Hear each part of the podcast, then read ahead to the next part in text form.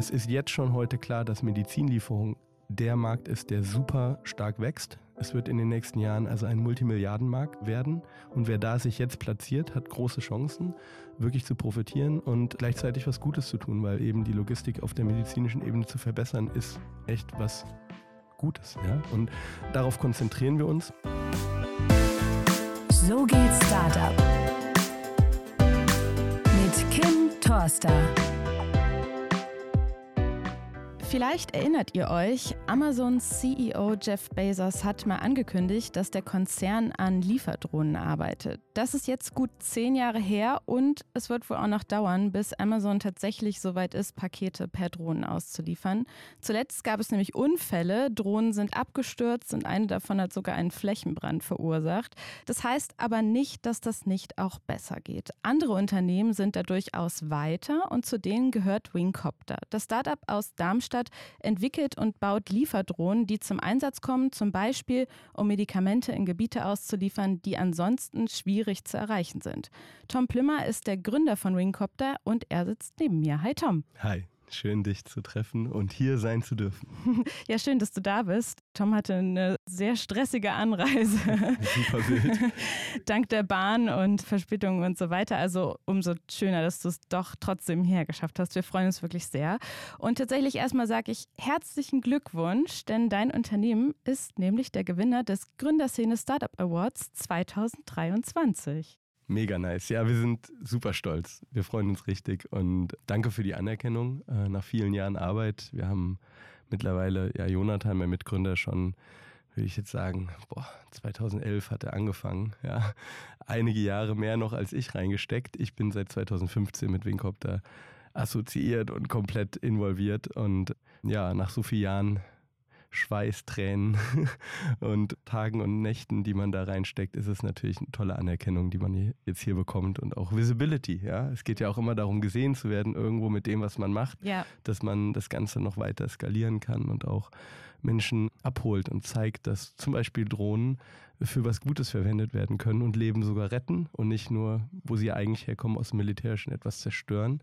Das ist toll, dass so ein Preis dann uns hilft, einfach die Menschen zu erreichen. Ja, und tatsächlich ist es ja auch ein Publikumspreis. Also die Menschen mhm. haben abgestimmt und daraus seid ihr als Sieger hervorgegangen. Ja, das oh, ist ja auch nochmal besonders schön. Also ja. wir haben das nicht als Redaktion entschieden, sondern das war tatsächlich das Publikum. Dann Liebe an alle, die zuhören und nee, ganz viele äh, fühlt euch gedrückt und umarmt und, und geküsst. Alles wir sind wirklich so froh, dass wir da auch über Social Media und über euch, über, ihr habt ja auch äh, quasi die Nominierung ermöglicht, dass man also nominiert wird und dann aber auch Leute abstimmen können, wer dann gewinnt. Ja. Und also ja, wie du sagst, die Leute haben entschieden, dass wir scheinbar ein, eines der wichtigen deutschen Startups sind. Und das macht uns doppelt stolz. Und ja, echt klasse. Danke an alle, die gewotet haben. ja, ist auch für uns immer eine besondere Freude, das zu verleihen. Das ist eine schöne Aufgabe. Du hast gerade schon gesagt, du bist 2015 bei Wingcopter eingestiegen. Hättest du gedacht, dass das, wie es läuft, mal so laufen wird? Also mal abgesehen vom Gründerszene Award. Ihr habt ja auch in der Zwischenzeit, wenn ich das richtig gerechnet habe, 58 Millionen Euro, also echt viel Geld eingesammelt. Hast du dir das so vorgestellt oder überrascht ja. dich das auch? Tatsächlich, wir, wir sind drauf und dran, immer noch mehr dazu zu schaufeln. Es ist auch einfach ein kostenintensives Thema. Wir haben uns halt für eine Sache entschieden, die Software mit Hardware kombiniert. Ja, wir sind kein reines Hardware-Startup, ist immer ganz wichtig, weil man wird mit so einer Drohne sehr schnell in die Hardware-Ecke geschoben. Ich glaube tatsächlich für die harten Probleme, die wir haben in der Welt. Und es ist eine ziemlich verrückte Welt gerade in vielerlei Hinsicht. Es war wahrscheinlich immer schon sehr verrückt, aber es wird auch irgendwie gefühlt nicht wirklich besser. Bei all der Technologie und den tollen Themen, die wir haben könnten, verlieren sich viele Menschen irgendwie immer in so ganz vielen, keine Ahnung, Dramen und Skandalen. Was weiß ich. Es ist echt eine ziemlich kranke Welt. Also auf jeden Fall haben wir versucht, mit, mit wirklich auch ja, Hardware-Software-Kombinationen Lösungen zu bieten, die diese Probleme angehen. Zumindest, ja, unsere Drohnen sind Lieferdrohnen. Wir gucken ganz genau auf die Logistik äh, und wie man zum Beispiel die Gesundheitsversorgung in abgelegenen Regionen verbessern kann. Das ist unser Fokus mit Wingcopter. Und das ist Schritt eins, um Probleme zu lösen. Ich bin wirklich, also vielleicht einen Schritt zurück, ich, und da würde ich fürs ganze Team sprechen, dann sage ich, wir sind Impact driven, ja. Also wir wollen Impact at Scale am Ende. Damit wird auch ein Startup skalieren. Das heißt, das ist ja auch das Ziel, warum Leute investieren. Und ich sagte gerade, wir sind da äh, am draufschaufeln. Das heißt, es ist halt eben CapEx-intensiv, ja, also kapitalintensiv, das Ganze aufzubauen. Und ich hoffe, es ist Schritt eins mit den Drohnen, dass wir eben die Logistik im medizinischen Bereich verbessern, Leben dadurch retten. Und dann, wenn wir das erreicht haben und dann wirklich skalieren und mehr Erfolg bringt ja dann auch mehr Mittel und Möglichkeiten. Und dann werden wir nicht aufhören. Im Gegenteil, dann geht es erst richtig los. Also ich bin gefühlt bei einem Prozent mit dem, was wir als Team aufgebaut haben. Wir sind jetzt 150 Leute, wir haben eine Fabrik, wir bauen Drohnen jetzt wirklich auf eine sehr professionelle Art. Es sind super High-End-Drohnen, die wirklich auch, wenn man die großen Player wie Google und Amazon anguckt, teilweise doppelt so gut sind in den Specs. Also wir haben schon viel erreicht, denke ich, aber es ist trotzdem noch der kleine Anfang von, wenn man sich gerade die Probleme in der Welt eben anguckt, was wir noch zu tun haben und vor uns haben. Aber irgendwo muss man ja mal anfangen und ja, toll, dass wir da Team im Hintergrund haben und Geld. Zu dem Geld vielleicht noch eins, kleine, kleine Anpassung, vielleicht 58 Millionen ungefähr, ja, 60 Millionen, je nachdem, ob man Dollar oder Euro sagt, äh, an Venture Capital. Da haben wir tolle Investoren gefunden, die von Deutschland aus, selbst Hessen, auch das Land Hessen, mit einem Investor, der dort äh, lokal tätig ist, also Verbund aus zehn deutschen großen Corporates, die zusammen mit dem Land Hessen zusammen einen Fonds haben, Futury, die haben in uns investiert, lokal eben und uns sehr unterstützt auf der lokalen Ebene. Dann, wir hatten ein tolles Family Office, Corcam, die haben uns ganz früh äh, gefunden in der Seed-Runde und 2019, nachdem wir vier Jahre gebootstrapped haben, haben die uns geglaubt. Da hatten wir ein bisschen was an Umsatz. Die Geschichte ist auch toll, die kann ich vielleicht später noch erzählen, wie wir da hingekommen sind, weil Bootstrappen ist so ein Ding für sich. Aber nach der Seed-Runde mit, mit denen hatten wir dann eben die lokalen Investoren und dann aber auch international in den USA mit Explorer Capital, einen tollen Investor, der viel in autonome Technologien investiert hat, wie auch Uber. Er hat uns dann introduced zu dem Uber Co-Founder Garrett Kamp, Hammertyp, hat mit Expa dann in uns investiert. Das Ganze bringt dann natürlich auch irgendwie uns auf den Radar von anderen. Dann ist ein großes US-Corporate mit eingestiegen. Das bis heute noch ein bisschen, halten wir immer noch ein bisschen geheim, sage ich mal, weil das ist strategisch sehr, sehr, sehr spannend. Da kann so viel noch entstehen, aber halten wir mal ein paar spannende Themen noch für die Zukunft offen. Und dann äh, darüber hinaus, dann ging das Ganze international los und dann hatten wir auf einmal Geld von einem großen Fortune 100 Unternehmen aus Japan mit über 130.000 Mitarbeitern, 100 Milliarden Milliarden Umsatz. Das öffnet uns jetzt die Tür in Japan. Itochu, richtig starkes, tolles Unternehmen, hilft uns sehr. Und dann geht es auf einmal wieder zurück und dann kommt die Rewe-Gruppe zuletzt und auch, also mega mit Rewe, die helfen uns so sehr. Jetzt haben wir auch gemerkt, Mensch, man kann deutlich über Medizin hinaus auch Leben positiv verbessern oder also Dinge Auslieferung bewirken. von Lebensmitteln richtig, dann. Mhm. Richtig, mit solchen Themen, dass wir einfach experimentieren, ausprobieren. Da haben wir jetzt einen Grant vom Bundesministerium bekommen, Verkehrsministerium und Digitales, das uns hilft, dann wirklich auch zu testen über das, was wir, womit wir gerade Geld verdienen, mit dem Liefern von Medizin und Impfstoffen, Laborproben, Blutkonserven. Mhm. Ja, und so kamen wir dann auf die ungefähr 60 Millionen Wobei da auch noch zum Beispiel das Family Office, was äh, hinter BioNTech auch oder was in BioNTech investiert hat, Helmut, super Typ, Helmut Isabel, also Salvia, ein, ein tolles Family Office. Und so kommen dann verschieden zusammen. Xai, auch ein Unternehmer, der seine, seine Firma nach 30 Jahren für über eine Milliarde verkauft hat, der dann gesagt hat, ich bin in Darmstadt, ich unterstütze jetzt lokale Unternehmer, ich bin dabei, der hat uns auch mit unterstützt. Also lauter solche auch ganz spannende Investoren, die teilweise aus der strategischen oder aus der eben Venture Capital Richtung kommen und sich dann so mit uns vereint haben haben.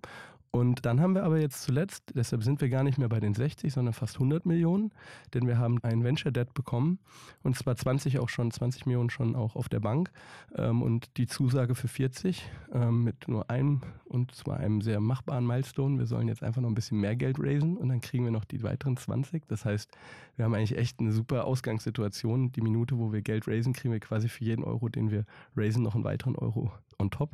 Und damit kommen wir auf 100 Millionen Euro Funding für Wingcopter. Und so starten wir jetzt mal. Jetzt habe ich so viel gesagt, aber jetzt gehen wir vielleicht nochmal ganz zurück, wo, die, wo es überhaupt begonnen hat mit allem.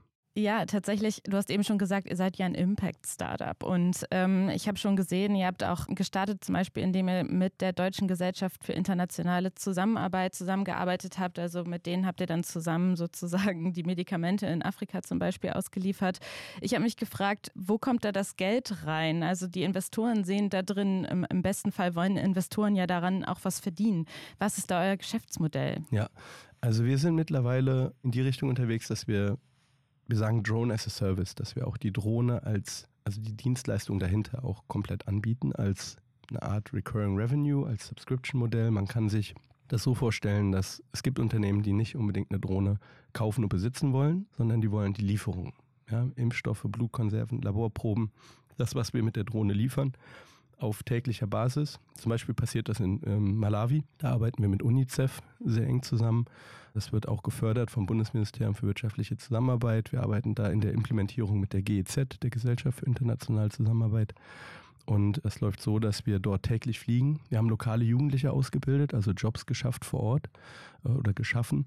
Dort sind jetzt wirklich rein ja, Leute, die in Afrika, in verschiedenen afrikanischen Ländern groß geworden sind und auf einmal jetzt die Technik erlernt haben und jetzt mit den Drohnen so gut umgehen. Teilweise kommen sie zurück zu uns nach Deutschland, machen Schulung, weil sie einfach auch wirklich extrem fit sind durch das tägliche Fliegen. Und diese täglichen Flüge kann man in einem monatlichen, also mit einer monatlichen Gebühr, wie wenn wir ein Abo abschließen hier bei Gründerszene und euren, eu, eure ja. Artikel dann darüber lesen können, ja. Genauso kannst du dann die Lieferung monatlich bezahlen. Also ein Subscription-Modell, das ist natürlich hinten raus, also auf mittel- bis langfristig gesehen, ein sehr skalierbares, spannendes Modell, weil wir bauen dann Liefernetzwerke. Unsere Drohnen werden in Netzwerken von sogenannten Hubs, also dort, wo sie starten, zu den Kliniken fliegen. Das passiert eben in Malawi im kleinen Stil. Da haben wir jetzt drei Hubs, beliefern 27 Kliniken on demand. Das heißt, wenn jemand anruft und sagt, ich brauche Schmerzmittel. Hm, was wir ganz oft haben, sind Mütter, die beliefern auch Geburtskliniken. Und das ist ein relativ normales Phänomen, dass man sehr viel blutet bei der Geburt, aber dann gibt es keine blutstoppenden Medikamente. Und das bedeutet oft leider den Tod in vielen Ländern der Welt, wo man einfach das nicht zur Hand hat, in dem Moment, wo, wo eine Blutung gestoppt werden müsste.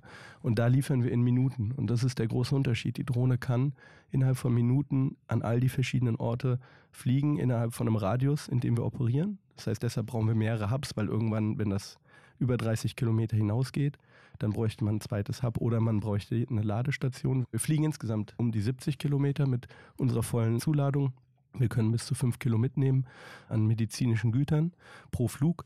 Das aktuell in dieser Größe der Drohne mit zwei Meter Spannweite. Klar, wenn wir größere Wingcopter bauen, kann man auch mehr mitnehmen dann.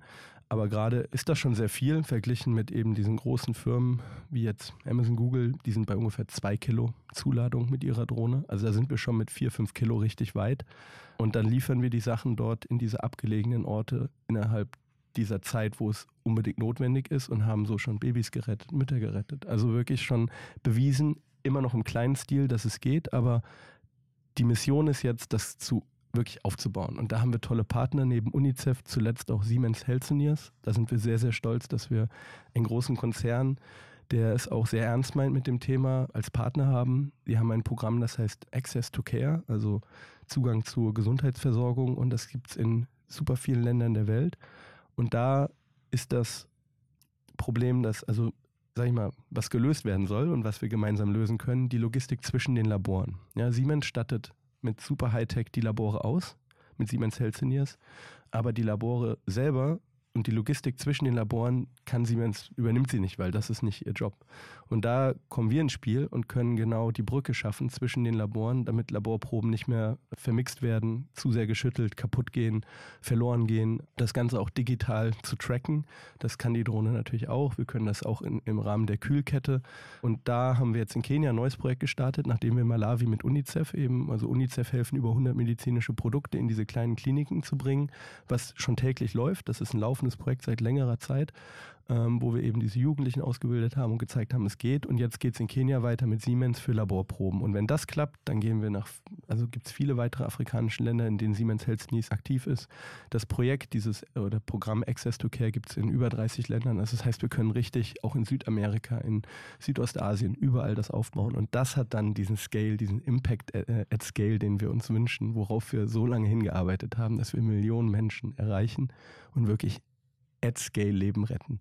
Du hast gerade gesagt, äh, medizinischer Bereich muss schnell gehen. Da fällt mir als erstes irgendwie Organspenden ein. Ist das auf eurer Liste? Mhm. Wollt ihr das irgendwann mal machen? Ja. Ist das überhaupt möglich mit Drohnen? Ja, man kann viel, so viel bewirken mit Drohnen. Also die Use Cases sind unglaublich, was wir teilweise für Anfragen bekommen im medizinischen Bereich. Also ja, Organe ist ein Thema, ist natürlich ein bisschen komplexer. Das meiste ist generell Medizin liefern, muss man immer überlegen, okay, Kühlkettenpflichtig und so weiter.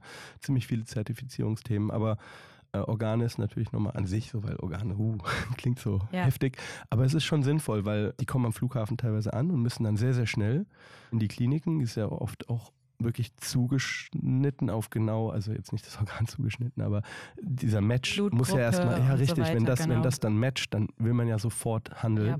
Deshalb werden die Sachen teilweise in Privatjets geflogen mhm. und das ist dementsprechend teuer. Oder dann in Taxis oder super Lieferdiensten oder jemand jettet schnell mal irgendwo hin, in einem, springt noch schnell in den nächsten Flieger, der verfügbar ist und so weiter. Also das ist schon mit unglaublich viel Aufwand verbunden und Kosten und deshalb würden auch da sich Drohnen, die irgendwo stationiert sind und dann, sobald es am Flughafen ankommt, direkt weiter in die Klinik und du sparst dir diese Zeit im, im Straßenverkehr, weil tatsächlich, ich habe jetzt von dem afrikanischen Kontinent gesprochen und da ist natürlich irgendwie so super klar, dass ganz viele Regionen unterversorgt sind, was die Medizinversorgung eben angeht. Aber es ist ein globales Problem. Es gibt einen WHO-Report oder auch einen Weltbank-Report, die sagen quasi das Gleiche, dass ungefähr die Hälfte der Menschheit keinen guten Zugang zur Medizinversorgung hat. Das muss man sich mal so im Kopf zergehen lassen. Also es ist nicht ein afrikanisches Problem ja. oder irgendwie in Südostasien irgendwo ein Problem, sondern selbst in Deutschland haben wir mit einem Krankenhaus gearbeitet, wo das Problem nicht die schlechte Straße war. Hier gibt es gute ja, Infrastruktur eigentlich, aber dann ist halt die Blutkonserve, weil es gibt Blutbanken und dann muss man von der Blutbank noch ins Krankenhaus das Ganze liefern, hat trotzdem 24 Minuten gebraucht, weil einfach das Auto im Stau stehen geblieben ist. Also dann gibt es halt Ampeln und alles Mögliche, was das Auto ja. äh, eben immer wieder aufhält. Und so, und jetzt stell dir vor, du liegst im Krankenhaus, wichtige Operation, man verliert zu viel Blut. Da muss man nicht in Malawi sein, um ein Problem zu haben, sondern das geht genauso gut auch in Frankfurt, wenn einfach das Auto mit dem Blut drin im Stau steckt und nicht weiterkommt. Oder der Krankenwagen. Also wir haben das gesehen, das gibt es überall, das Problem der Gesundheitsversorgung auf der letzten Meile und das gehen wir eben an. Und ja, es gibt zig Beispiele, ja. Und klar, man kann Organe noch dazu nehmen, aber jetzt haben wir mit Blut, mit Impfstoffen, mit Laborproben und mit den ganzen medizinischen Produkten, die so eine Apotheke zum Beispiel hat. Fangen wir übrigens auch, sind wir gerade dran zu testen, also von der Apotheke zum Endkunden, weil wir machen viel B2B, ja, also wir, wir machen viel für große Organisationen wie UNICEF, aber wir überlegen jetzt auch und versuchen das auch im Test schon, zum Beispiel jetzt im Odenwald, wo wir wirklich an den Endkunden auch liefern, im Rahmen dieses finanzierten Tests, dass wir sogar auch vielleicht Medikamente direkt von der Apotheke zur Haustür am Ende liefern. Tatsächlich ist das Besondere an Wingcopter ja auch, dass ihr es ziemlich schnell geschafft habt, das Ganze auf die Straße zu bringen, sagt man, also in den Himmel zu bringen in dem Fall. Erzähl doch gerne nochmal, wo habt ihr gerade eure Einsatzgebiete? Wo kommt das tatsächlich jetzt schon zum Einsatz? Wir haben schon über Medikamente gesprochen. Du hast vorhin schon ein bisschen angedeutet, dass ihr auch Lebensmittellieferungen macht. Gib mal ein Update. Also wir haben auch immer wieder versuchen wir neue Innovationen zu testen und haben jetzt äh, zum Beispiel kürzlich verkündet, dass wir auch jetzt für einen Fußballverein die, den Merchandise ausliefern. Man muss immer so sehen, wir haben die große Mission, Leben zu verbessern und zu retten. Das haben wir gesagt. Wir mit Drohnentechnologie, effizienter und nachhaltiger Drohnentechnologie. Wir fliegen rein elektrisch, ist bei uns auch wichtig. Wir wollen nichts Militärisches machen, wir wollen unsere Drohnen nie bewaffnen.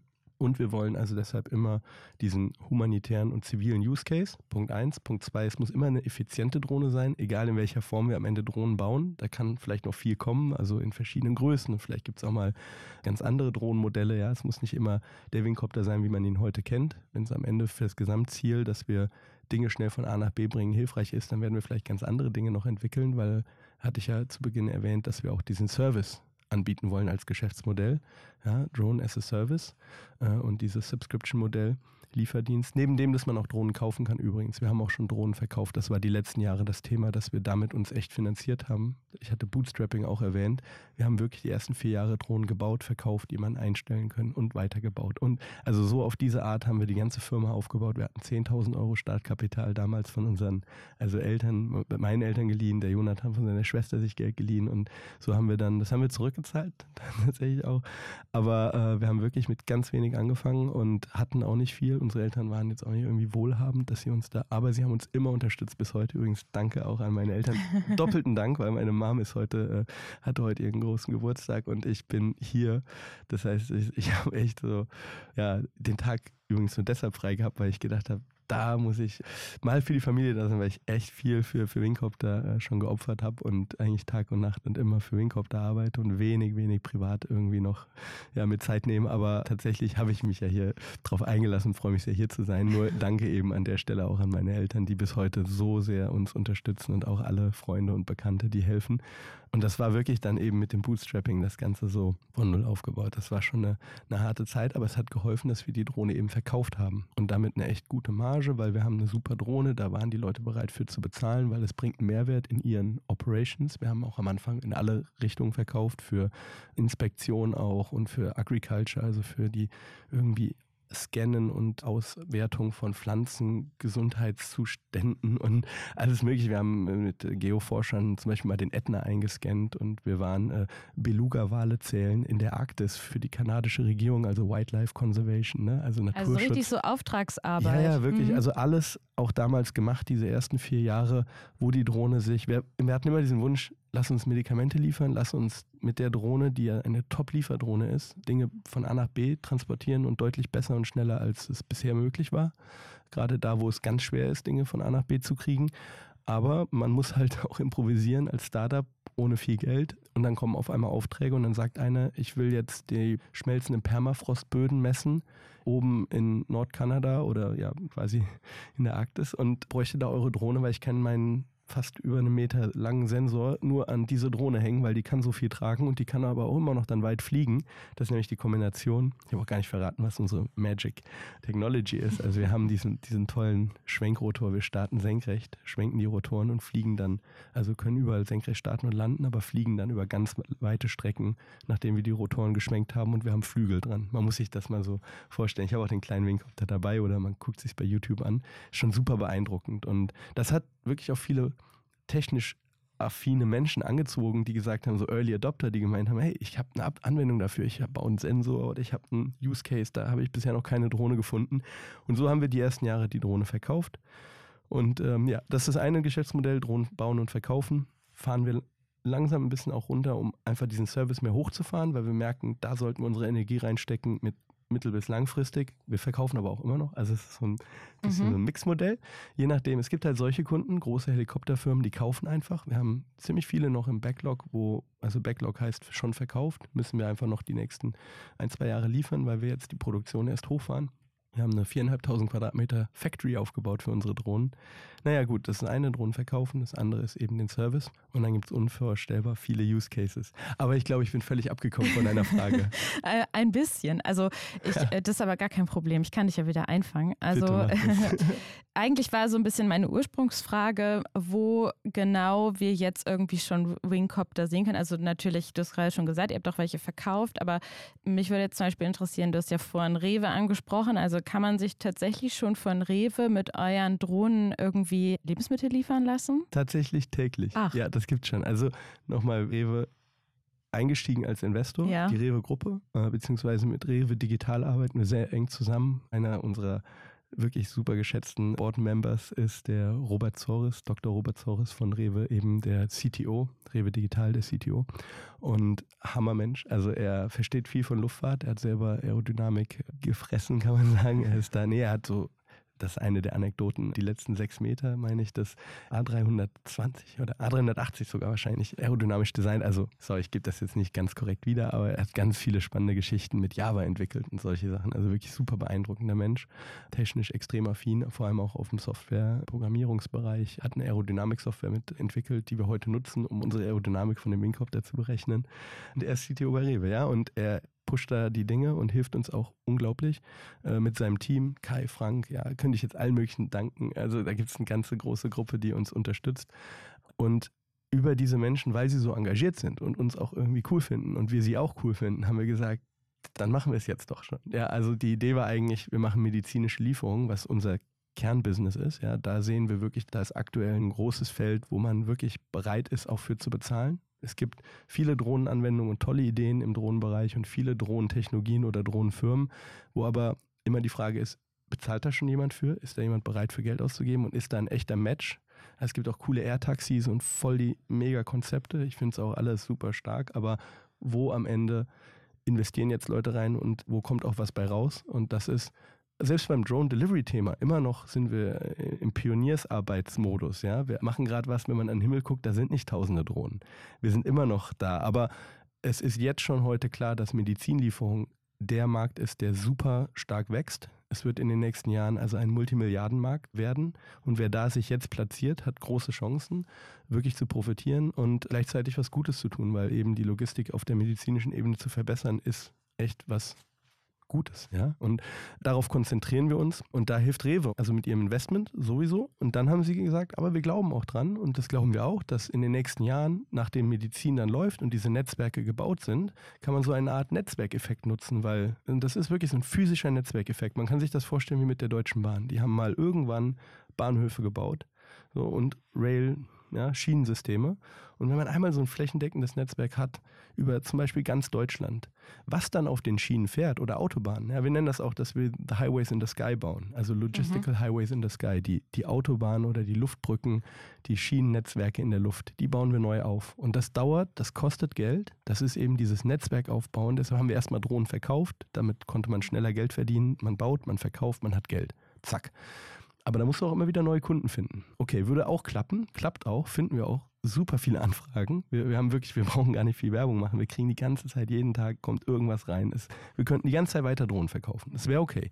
Aber jetzt geht es darum, wie kann man denn wirklich diese Netzwerke aufbauen? Weil ich meine, die Bahn, ich bin hier, ich habe es versucht. Es war echt schwierig. Ich bin um 9 Uhr los jetzt. Ne, also heute, also allein das war schon mal eine Riesen-Challenge. So. Jetzt ist aber das Thema, wenn man das einmal aufgebaut hat, über ein paar Jahre, mit viel Geld und, und, und viel Zeit, aber dann ist es da. Versuch mal heute oder morgen mit der Deutschen Bahn Konkurrenz aufzunehmen und mhm. das Gleiche also ich war Flix, Respekt an Flix, ich liebe die Jungs. Ja, muss man mal machen. Ist aber auch viel Arbeit. Muss man auch viel Geld reinstecken. Ist einfach aber nicht möglich in einem Tag also morgen, übermorgen dann der Deutschen Bahn Konkurrenz echt zu machen. Also man muss es wirklich dann wollen und über ein paar Jahre dann auch aufbauen. Es ist einfach schwer, dieses Netzwerk zu durchbrechen und zu, noch besser zu machen. Und deshalb können die sich sogar erlauben, so schlecht zu sein mit dieser Verspätung und allem, weil sie, sie haben einfach da de facto fast keine Konkurrenz. Und, und deshalb sind diese Netzwerkeffekte so unglaublich stark und viel besser als einfach nur Drohnen immer weiter zu verkaufen. Deshalb mittel- bis langfristig sehen wir das. Und das hat eben sieht Rewe auch dahingehend, dass sie sagen, hey, und wenn ihr diese Netzwerke habt und die Drohnen fliegen jeden Tag für Medizin, für Apotheken, von B2B bis B2C und sind überall unterwegs, dann kann man doch auch da Lebensmittel reinladen oder sogar E-Commerce. Wir nennen das Drone-Enabled E-Commerce, D-Commerce. Ja, wir haben heutzutage E-Commerce gehabt, wir hatten Q-Commerce, ist noch ein bisschen am Hasseln mit den ganzen, die da waren wie Gorillas und jetzt sind es Getier und wie auch immer. Ja, aber es ist immer in den Städten. Unsere Drohnen können auf dem Land das gleiche Level anbieten, was man heutzutage Du orderst, du kriegst es innerhalb von einer Stunde, sagen wir. Das geht auf dem Land in Deutschland nicht oder auch in Europa an sich. Und das ist etwas, wo wir zusammen mit Rewe dran arbeiten, dass wir sagen, dieses Drone-Enabled E-Commerce fängt an mit Grocery, geht aber dann auch noch weiter mit den ganzen Paketen, die man liefern kann und alles, was man sich nach Hause bestellen kann. Warum geht das nicht in einer Stunde? Same Day und sogar Same Hour. Warum nicht? Und zwar da, wo du wohnst, nämlich auch auf dem Land. Weil heute geht es wirklich nur auch Essen bestellen. Geht reibungslos in der Stadt. Versuch's mal auf dem Dorf und dann noch mit guter Qualität, super schwierig.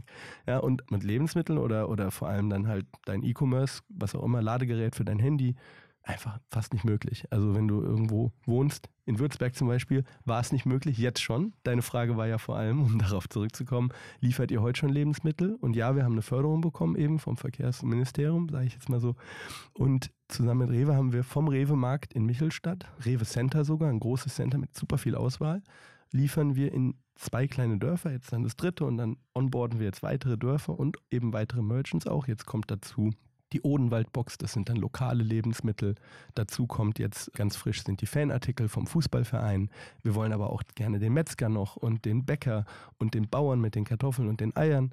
Ja, und alle lokalen Merchants, die vorher eine Reichweite hatten von ihren Nachbarn, oder die Wolle, ja, die Wolle, die verkauft wird, ja, dass diese Leute auf einmal eine Reichweite haben in 20 Dörfer und die Kunden einfach nur per Klick auf dem Handy und dafür haben wir auch mit Rewe, da hat uns Rewe geholfen mit dem digitalen Backend, dass wir eine Ordering-Plattform haben, dass du auf der App im Handy einfach zack, zack, zack bestellst und dann bestellst du dir eben, sei es jetzt das Fan-Trikot oder die Milch oder die Eier und es kommt nach Hause. Und jetzt könnte man natürlich sagen, hey, aber warte mal, der hat doch vorhin erzählt, die große Mission von Wingcopter ist Leben retten und verbessern. Jetzt erzählt er uns hier, er will irgendwie D-Commerce aufbauen.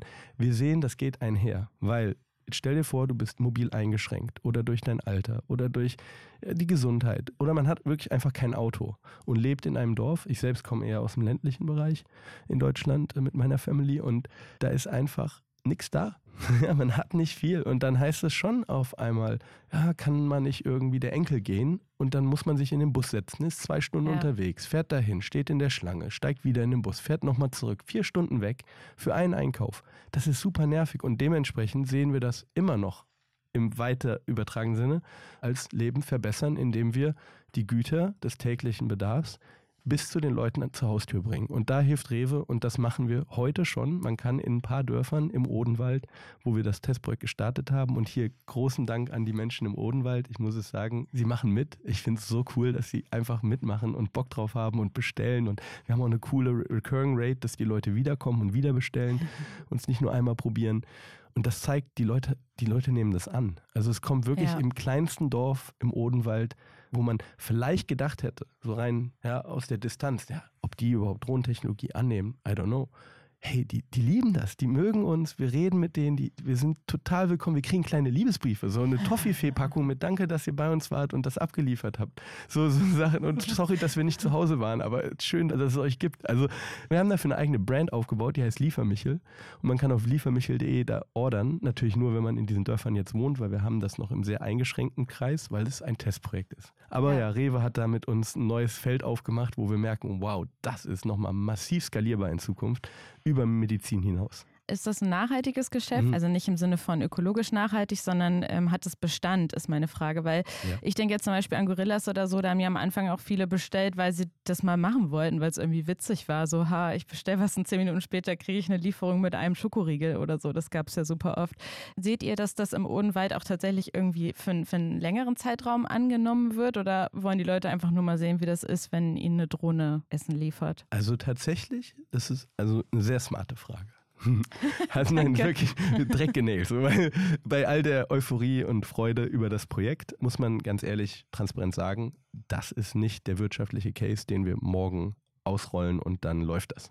Ja, das ist wirklich eins der härtesten, wie sagt man, Bretter, die man sägen kann. Ja. Es ist eben B2C. Ja, zum Endkunden ist immer noch mal eine andere Nummer als zwischen zwei Krankenhäusern oder zwischen einem Labor und einem Krankenhaus oder einem medizinischen Lager, wo man dann die Sachen zu einer kleinen Klinik bringt. Da weiß man genau, pro Laborprobe, pro Impfstoff gibt es so und so viel. Man kann pro Lieferung ungefähr 100 bis 150 Impfstoffe oder Laborproben transportieren. Das rechnet sich. Das macht Sinn. Es rechnet sich auf der kommerziellen Ebene, auf der wirtschaftlichen Ebene sowie auf der Impact-Ebene. Ja, wenn man sagt, okay, wie viele Leben haben wir gerettet, ESG-technisch, ja, kann man tracken, okay, life saved. Äh, man kann sagen, Emissionen eingespart, super. Wenn man jetzt rüber guckt zu dem Lebensmittelliefer-Service, sage ich mal, mit der Drohne, kann man auch sagen, hey, wenn man keinen Truck oder kein, kein Auto mehr hin und her schickt, gerade für eine Pizza oder einen Burger oder einmal eine Rolle Klopapier oder eine Milch, ist schon schade, wenn dafür ein Auto rumfährt und Sprit verbrennt. Das heißt, da kann man punkten. Man kann in der Zeit punkten, weil wenn, wenn die Leute sich ins Auto setzen und rumfahren, nur um in der Schlange an der Kasse zu stehen, mit dem ganzen Drum und Dran brauchst du auch zwei Stunden, wenn du samstags einkaufst, kann man besser nutzen, die Zeit am Samstag mit den Kindern zum Beispiel.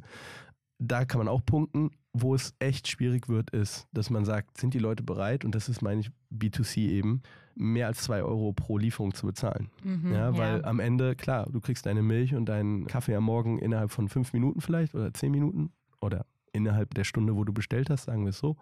Aber bist du bereit dafür auch dann das irgendwie dreifach zu bezahlen? Also das ist einfach die Frage, die ähm, wir jetzt in diesem ersten Test ausgeklammert haben, weil wir, also wir wissen, dass es noch nicht wirtschaftlich ist. Es kann einfach noch nicht gegen jetzt, sage ich mal, in den Supermarkt fahren und einfach mitnehmen, was du willst und wieder nach Hause fahren. Dagegen können wir noch nicht easy ankommen. Das müssen wir aufbauen. Da gibt es auch ein paar Tricks, kann ich auch ein bisschen was verraten, wie wir da hinkommen.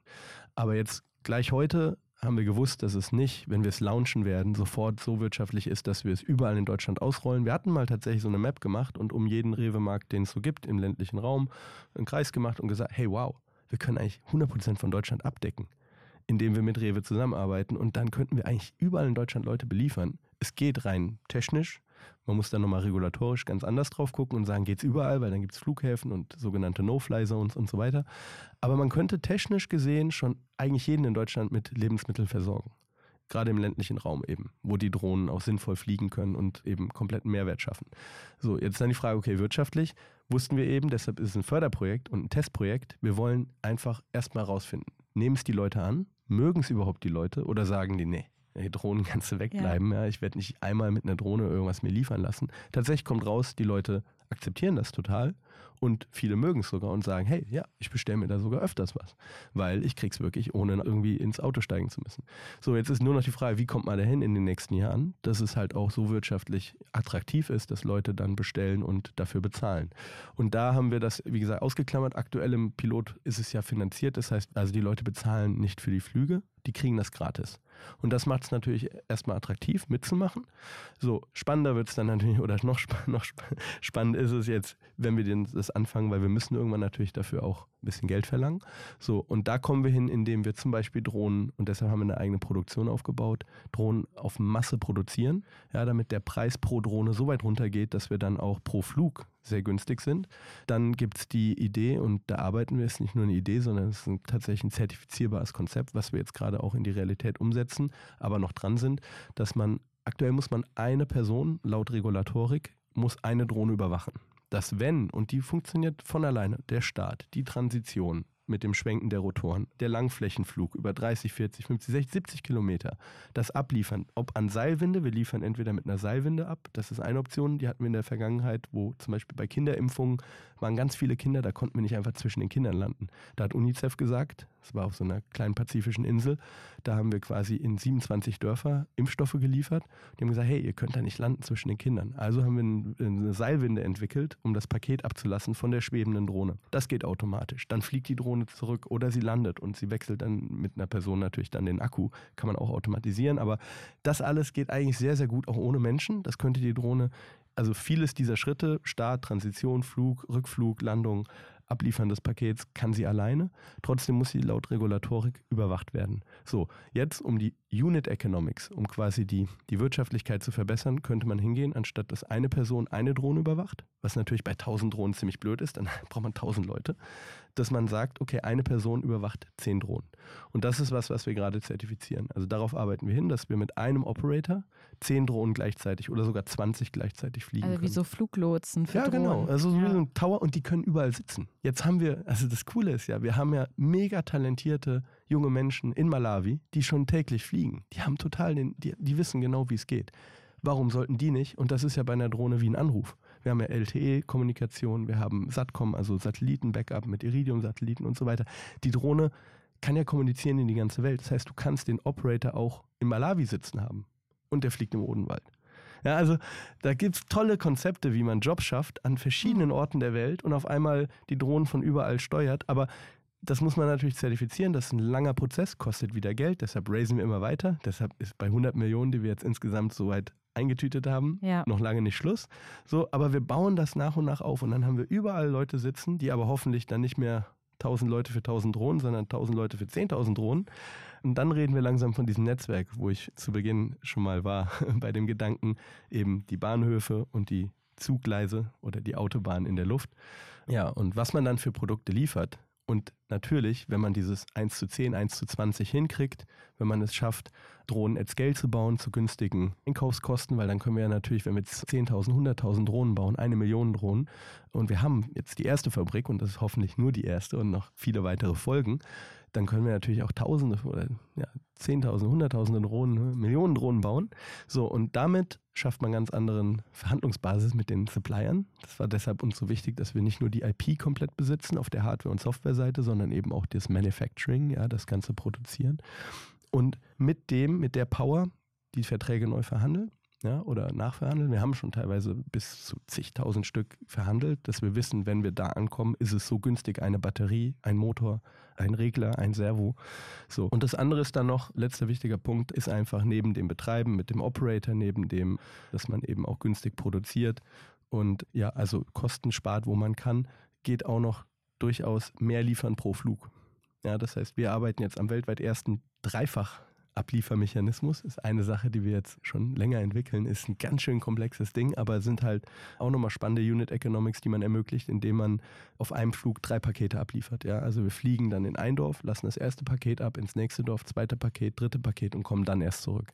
Das ist auch was, dauert noch eine Weile, ist nicht einfach. Wir haben es technisch eigentlich umgesetzt, aber jetzt ist noch Softwareintegration und all das, was dazugehört. Ist ein echt komplexes Projekt, aber wenn wir das knacken, können wir halt mehr Pakete pro Flug liefern und das macht es auch nochmal aus. Ja, soweit ich weiß, ist ja gerade auch noch ein Problem in dieser ganzen Drohnenbranche. Erstens die Reichweite, zweitens das Gewicht. Ne? Und dann, mhm. wenn du sagst, ihr wollt drei Lieferungen mit einer Drohne machen, dann müsst ihr ja beides extrem verbessern noch, oder? Ja, also ich sag mal, wenn du die Drohnen vergleichst, die es gerade gibt, sind wir einfach weltweit führend. Mhm. Da gibt, also du kannst gucken, welche Drohne natürlich erstmal, was für eine Drohne haben wir? Wir haben einen sogenannten eVTOL Electric Vertical Takeoff. Der kann elektrisch senkrecht starten, senkrecht landen, schweben und gleichzeitig lange Strecken absolvieren. So, dann können wir mit unserer aktuellen Zuladung und Reichweite sind wir eigentlich unschlagbar. Also da haben wir durch auch das Patent. Jonathan hat eben schon 2011 sich einen sogenannten Schwenkmechanismus überlegt und die Konfiguration, wie es angeordnet ist, die patentierbar war.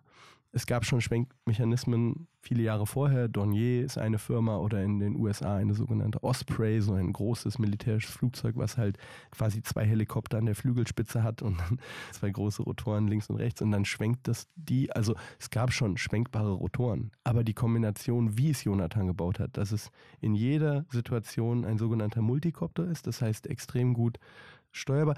Durch das Schwenken können wir sogar Böen ausgleichen. Das heißt, bei starkem Wind, wir haben schon bei super starkem Regen äh, Lieferungen ausgeführt oder eben wir waren in der Wüste in Dubai und haben da komplett bei Hitze oder in der Arktis eben bei minus 40 Grad. Also wir haben schon wirklich in über 15 Ländern jetzt die Drohne getestet und viel gelernt auch. Auch mit der ersten Generation viel gelernt, wo man dann gesagt hat, das kann man besser machen. Und mit der neuen Generation, eben dem Wingcopter 198, so nennen wir ihn, weil der hat jetzt einen Meter 98 Spannweite, ja.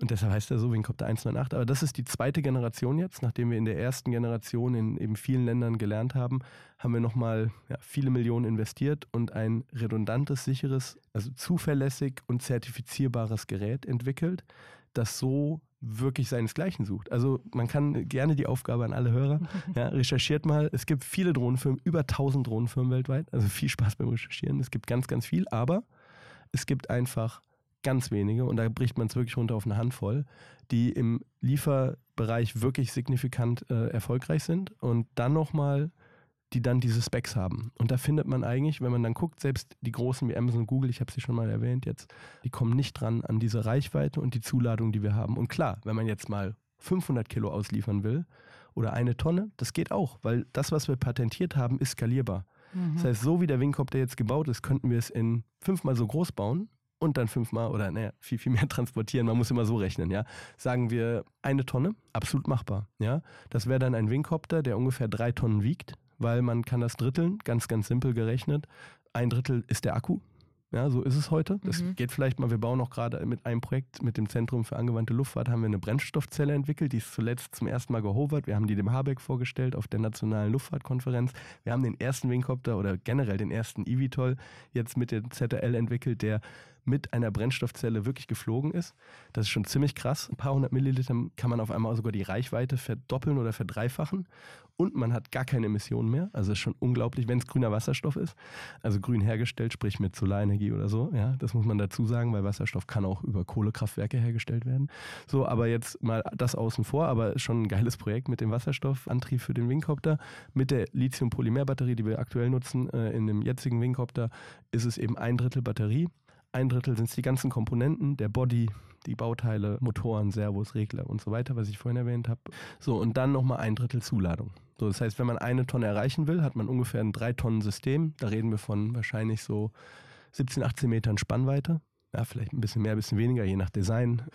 Das kommt noch drauf an, wie wir es am Ende genau auslegen. Aber ich kann dir sagen, wir haben da schon verschiedenste Pläne und, und Zeichnungen, aber es ist auch eine Frage des Geldes. Ne? Und wir haben den Ansatz anders als jetzt die Air-Taxis und deshalb trennen wir uns auch ganz klar und distanzieren uns da äh, sehr, weil es wird in der Air-Taxi-Szene eine sehr krasse Ausdünnung geben von denen, die gerade am Markt sind. Es gibt spannende Konzepte, tolle, tolle Announcements, tolle verschiedene coole Systeme, aber Air-Taxis sind extrem teuer und noch ein bisschen weit weg, also echt noch fünf bis zehn Jahre in der Kommerzialisierung, wenn überhaupt sie äh, es so weit schaffen, weil bis dahin sterben halt viele. Und da muss man ganz klar sagen, für alle auch Investoren, die zuhören, ja, mit dem Liefern von Medikamenten und einem kleinen Kopter hat man deutlich mehr Möglichkeiten heute schon, auch Geld zu verdienen und e-, echtes Business aufzubauen, versus halt reines RD über zehn Jahre mit so einem Air-Taxi. Und deshalb haben wir gesagt, hey, wollen wir wirklich, ich hatte total Bock, ehrlich gesagt. Ich hatte vor, vor, vor ungefähr zehn Jahren, ja, oder wann war es ja? Nee, zehn Jahren ist zu viel, aber 2000, ah, sagen wir mal 2019, ist nicht zehn Jahre her, ist ein paar Jahre her, aber vor zehn Jahren hatte ich den Wunsch, äh, Flugzeuge zu bauen. Aber nee, vor 2019 habe ich es auch mal klar ausgesprochen und gesagt, ey, der Wingcopter in groß, jetzt let's go. Ja, und weil da war gerade dieser Boom, da ging voll viel Geld in Air-Taxis mhm. rein, Milliarden, jeder hatte irgendwie. Ja, auch dieses bekannte Zitat Bock, von einer Politikerin, das so belächelt wurde, ne? Ach so, ja, ja. da gab es mal was. Ja, okay. Ach ja, äh, ja, man. Naja, gut, okay. Äh, lassen wir das mal. Aber ich würde einfach das abschließen mit, ich finde die Sachen cool. Ich glaube auch dran, dass es große Systeme geben wird, auch große Wingcopter für große Zuladungen. Es ist nur einfach exponentiell teuer. So, und deshalb wird es da, und deshalb meinte ich das mit dem Trennen, weil man einfach jetzt heute schon im Lieferdrohnenbereich kann man Geld verdienen. Es ist ein echt feasible Business Model. Klar, es braucht auch Zeit und Geld, das alles aufzubauen. Aber deshalb, wenn da das ein oder andere Air-Taxi-Startup stirbt, heißt es lange nicht, dass Drone Delivery deshalb auch gefährdet ist. Im Gegenteil, das gibt eigentlich einen Wind. Und mit kleinen Systemen zu testen und die zu bauen, lernt man so viel und so schnell. Und die Iteration ist einfach so krass, dass wir so viel gelernt haben in der ersten Generation. Zweite Generation, jetzt mit dem 198, sind wir wirklich an einem Punkt, wo wir, wenn wir den fertig haben und skalieren in der Produktion, richtig durchstarten werden nächstes Jahr. Ja, wenn man sich den Drohnenmarkt mal anguckt, dann sieht man auch sofort, da gibt es irgendwie 100 Anwendungsbereiche und ganz viele unterschiedliche Unternehmen, die sich auf unterschiedliche Anwendungsbereiche spezialisieren. Aber so wie du es erzählst, klingt es ja, als habt ihr durchaus irgendwie noch mehr Ambitionen. Wer weiß, vielleicht sitzen wir in 15 Jahren hier wieder und du erzählst mir, dass er jetzt das erste Air-Taxi macht. Wer weiß. Mich würde interessieren, was glaubst du, wie wird sich der Drohnenmarkt entwickeln oder für uns alle? Wie sieht der Himmel in zehn Jahren aus? Also in zehn Jahren würde ich sagen, sieht der Himmel deutlich voller aus. Hoffentlich, ja.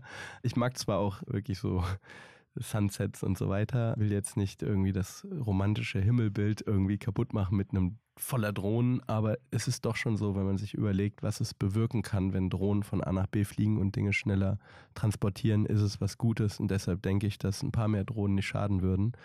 Ich glaube, und das wollte ich jetzt nicht falsch darstellen, ich glaube auch an Air-Taxis.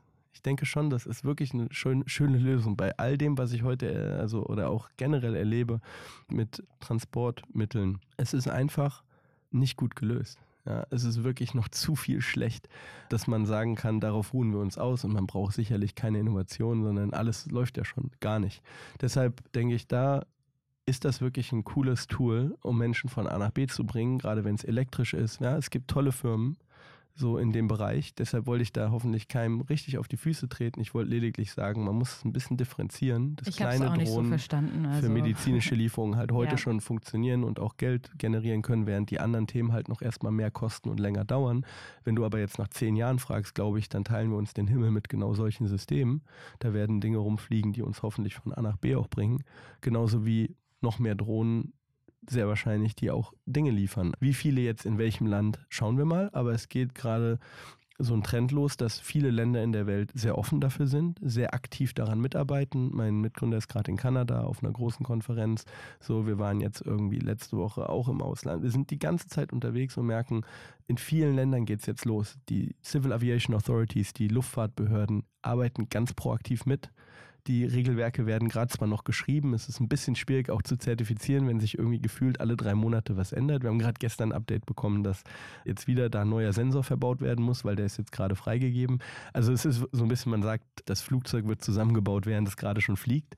Ja, und das betrifft nicht jetzt Wingcopter unbedingt im Sinne von, wir bauen irgendwie mal eben so. Wir wissen schon sehr genau, wo wir hinwollen, aber das Regelwerk, wie man zertifiziert, ändert sich halt immer noch. Deshalb muss man immer mal wieder anpassen und da sehr flexibel sein. Das geht zum Glück allen Drohnenfirmen so, also wirklich weltweit. Wir kennen so viele Drohnenfirmen, die einfach auch, da gibt es so die Diskussionsforen auch, wo man sagt, ey, jetzt hat sich das schon wieder ange, angepasst, jetzt brauchen wir noch mal ein halbes Jahr mehr. Aber es ist einfach noch so, weil die Behörden selber noch sich finden müssen. Ja, das ist ein kompletter Blue Ocean äh, in dem Sinne. Da war noch nie jemand vorher. Das ist, das ist Pioniersarbeit.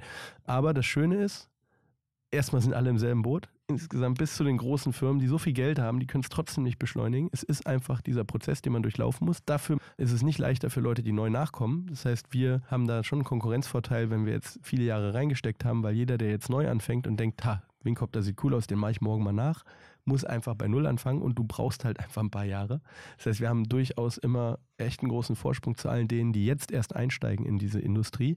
Gleichzeitig gibt es aber eben diese Behörden, die sagen, wir wollen das und auch wenn wir noch uns selber da finden müssen und Regeln neu aufstellen, sind wir proaktiv und wir hatten gerade super Calls, zum Beispiel mit äh, in den USA gibt es die FAA, in Europa ist die EASA und die, die helfen wirklich aktiv mit. Die sagen uns auch, guck mal, ihr habt das schon längst. Ja, das habt ihr schon mega gelöst. Oder können wir das ins Regelwerk mit aufnehmen? Das funktioniert ja so sehr gut.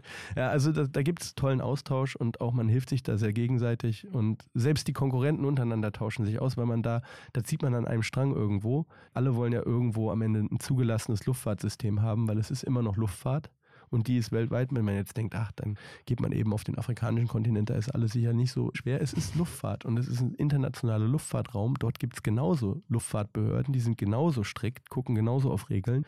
Und ehrlich gesagt lieben wir das, weil das macht es wie bei einem Medikament, was man zertifizieren muss eben, da muss man durch, es tut weh, es ist ein anstrengender Prozess, aber am Ende hast du ein einzigartiges Produkt zertifiziert auf einen globalen Markt, der wirklich viel Potenzial hat und also Milliardenmarkt. Ne? Dieser Drohnenmarkt, Drone Delivery ist riesengroß und wenn man da einmal sich durchgearbeitet hat, hat man ein zertifiziertes System. Deshalb war es uns auch so wichtig, diesen neuen Copter einmal zu bauen äh, mit viel Geld, aber dafür hat es sich gelohnt und der ist jetzt nächstes Jahr soweit, dass wir da rausgehen und echt fliegen in Kenia und vielen weiteren Ländern. Cool.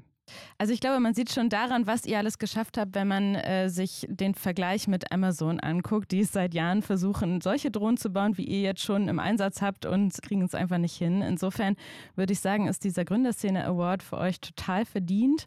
An der Stelle nochmal herzlichen Glückwunsch und ich finde es total spannend, was du erzählst und drück die Daumen, dass wir in den nächsten Jahren noch ganz viel von euch hören. Danke, danke. Also ich kann vielleicht abschließend wirklich mich nochmal herzlich für diesen Award bedanken, wegen dieser Aufmerksamkeit einfach für Wingcopter, dass man zeigt, dass das, was wir machen, irgendwie Hand und Fuß hat und auch eine, eine gute Basis ist für noch mehr und äh, will vielleicht nochmal an alle plädieren, Impact vor rein Business. Also wir bauen was auf, was nachhaltig wirtschaften wird und was groß wird auch auf der Business-Seite. Es wird eine Multimilliardenbewertung, daran glaube ich fest. Das wird ein super wertvolles Startup, was wir hier aufbauen.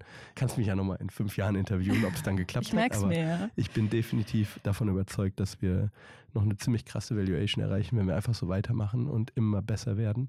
Aber es ist halt auch vor allem dieser Impact at Scale, was ich erwähnt hatte, wo wir wirklich darauf hinarbeiten, dass wir das, was wir im Kleinen in Malawi, in Tansania, jetzt in Kenia mit Siemens Healthineers beweisen schon, was es geht, ja, mit UNICEF, dass wir das einfach weltweit ausrollen. Und wenn wir das geschafft haben, dann ist die Milliarde oder die Multimilliarde nicht mal unbedingt die wertvollste Zahl in dem Dollar- oder Eurozeichen dahinter, sondern die Zahl an Leben, die wir geimpactet haben oder gerettet haben. Und das ist, wofür wir wirklich Tag und Nacht arbeiten. Neben dem, dass es ein Business ist, was am Ende halt natürlich gesund und groß ja. werden soll. Schöne Idee, schöne Vorstellung auch. An der Stelle vielen Dank für das Gespräch, Tom. Danke. Und nochmal Happy Birthday an Mama Plümmer. Ja, danke. Ja. Gute Mama. Und, ist eine so tolle Mama. Ja, schön, dass du da warst. Und ein toller wirklich. Papa, den habe ich auch. ja, natürlich, natürlich. Und äh, ja, ich hoffe, wir hören uns bald wieder. Ne? Dankeschön. Ja, ich freue mich sehr. War, war mega cool. War ein bisschen neu für mich und ich war leider auch sehr heiser, weil ich hatte ja noch eine Erkältung. Das, das muss man, man dazu sagen. Nein, gar nicht. Das hat gar keiner gehört. Nein, das ist ja normal um diese Jahreszeit. Also, und äh, ja, auch an euch. Danke fürs Zuhören und wir schauen mal, was wir noch von dir hören, Tom. Ne? Bis dann.